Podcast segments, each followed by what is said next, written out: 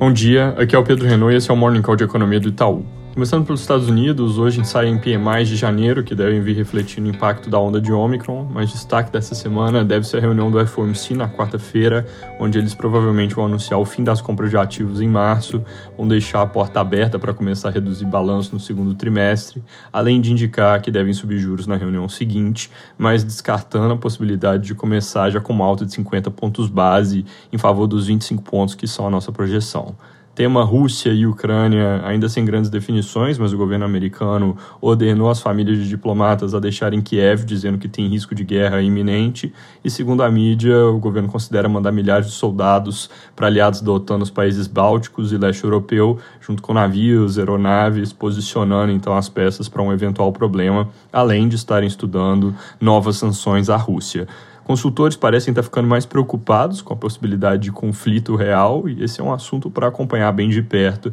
dado o potencial de efeito sobre ativos de risco, além de preço de energia. Na zona do euro, os PMIs saíram mostrando alta melhor que a esperada em janeiro no componente industrial, com menos escassez de produtos e aumento de novos pedidos, mas queda no componente de serviços, natural aqui em função da onda de Ômicron, mas é algo que deve durar pouco tempo, com a região fazendo pico de casos. Passando pela China, o governo injetou mais liquidez e cortou mais uma das várias taxas de juros que eles têm por lá, continuando a colocar mais estímulo na economia. Surtos de Omicron parecem ter sido contidos em Tianjin e Henan, que foram os maiores, mas casos em Alta e Pequim ainda demandam atenção ao risco de impacto forte sobre a atividade econômica, que é o que por enquanto não aconteceu. Aqui no Brasil, o presidente Bolsonaro sancionou o orçamento desse ano com veto de 3,1 bilhões a emendas parlamentares, mas mantendo a previsão de 1,7 bi para reajuste servidor do governo federal, depois de anunciar na semana passada que o ajuste dos policiais está suspenso, mas não cancelado. Falando sobre a tal PEC dos combustíveis que apareceu nos últimos dias, a CNN reporta que o senador Alexandre Silveira, do PSD,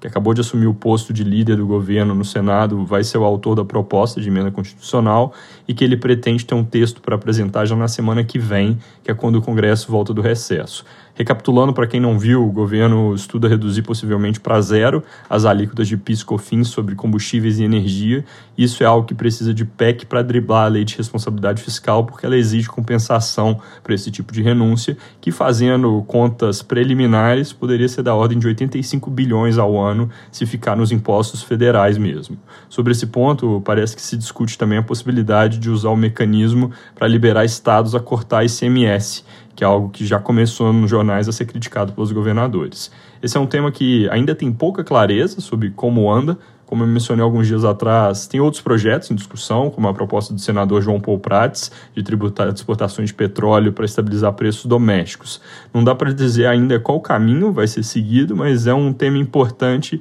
a se acompanhar porque parece que alguma coisa vai acabar saindo e também porque, como demonstrado agora há pouco, o impacto negativo para as contas públicas pode ser bem relevante. Sobre a agenda, essa semana tem divulgação de alguns dados importantes, com destaque para o IPCA 15 de janeiro na quarta. Ele deve vir ainda pressionado por itens industriais e serviços, com alta de 0,43% no mês e 10,04% no ano contra ano, número que vai ser bem importante para calibrar as expectativas sobre a reunião do Copom na semana que vem, nem tanto em termos da alta de juros em si, porque essa já está meio dada, que vai ser 150 pontos, mas mais sobre a comunicação